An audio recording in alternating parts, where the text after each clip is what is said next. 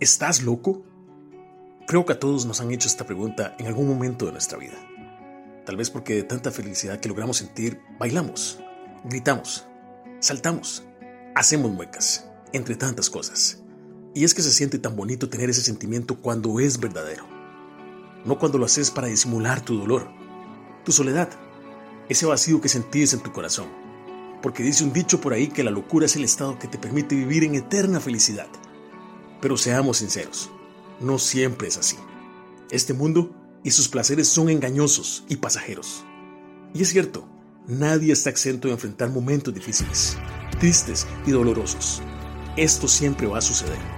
La clave está en cómo lo vas a enfrentar. Y hoy quiero darte la mejor solución de todas a este problema.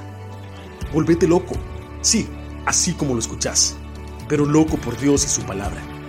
Entregale todo lo que sos para que experimentes el verdadero gozo de ser adoptado como su hijo, coheredero junto a Jesucristo, y ahora serás ciudadano del reino de Dios. Pensarás y vivirás de una manera muy diferente a lo que el mundo dicta. Y te dirán loco, pero bendito sea Dios por esa locura que nos salvó de la muerte.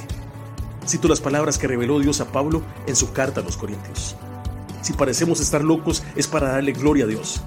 Y si estamos en nuestro sano juicio es para beneficio de ustedes sea de una forma u otra, el amor de Cristo nos controla, ya que creemos que Cristo murió por todos. También creemos que todos hemos muerto a nuestra vida antigua. Segunda de Corintios, capítulo 5, versículos 13 al 14.